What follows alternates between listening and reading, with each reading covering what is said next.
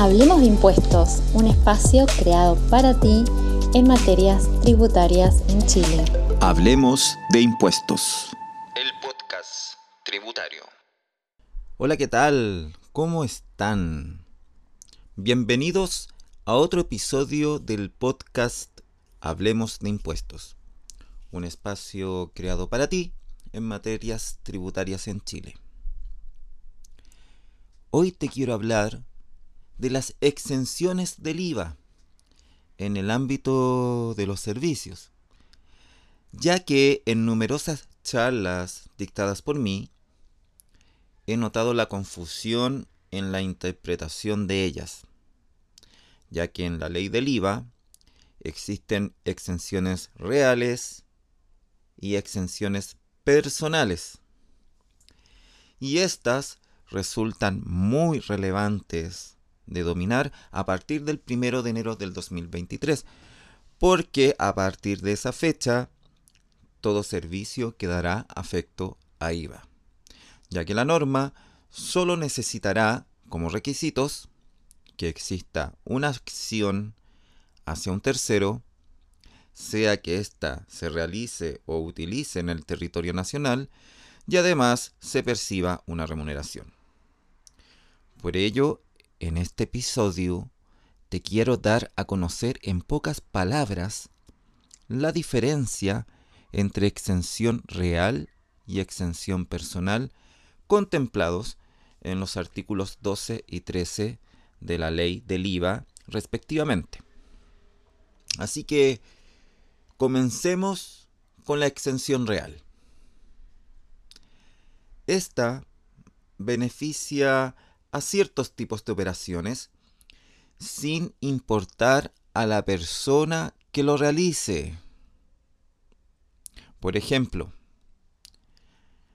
ya que estamos hablando de cambios de las normas en los servicios a partir del 1 de enero del 2023, rige la exención que todo servicio, prestación y procedimiento de salud que se realice de forma ambulatoria sin alojamiento quedará exento del IVA.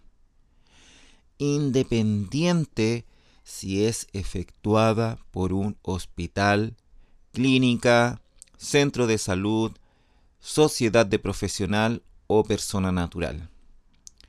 Ya que como te dije, es una exención real que abarca solo a ese tipo de operación sin importar a la persona que lo realice. Por otro lado, la exención personal es un beneficio que va en función de determinadas personas y que en algunos casos se unen con la exención real, como es la situación de las empresas navieras, aéreas, ferroviarias y de movilización urbana o interurbana, en la cual su exención, si bien es personal, dentro de todos los servicios que puede realizar, solo estará liberada de impuesto los servicios que digan razón directa al transporte de pasajeros, y cualquier otra prestación quedará grabado con IVA, como sería el transporte de carga.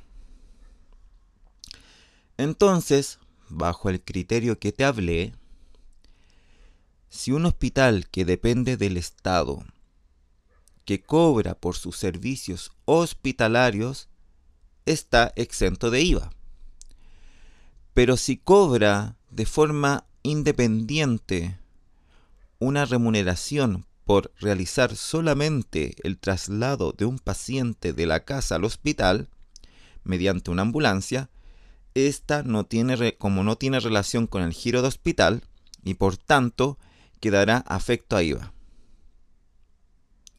Ahora tú me dirás, pero René, ¿no que las empresas de transportes de pasajeros están exentas de IVA? Ya que justamente es lo que está haciendo el hospital.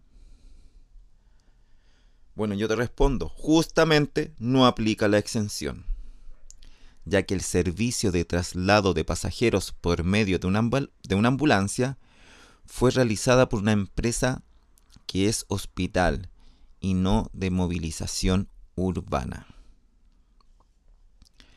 Bien queridos auditores, espero que hayan comprendido a grandes rasgos el mensaje de este episodio. Si quieres seguir escuchando más capítulos, solamente debes seguirnos y así recibirás notificaciones de nuevos temas.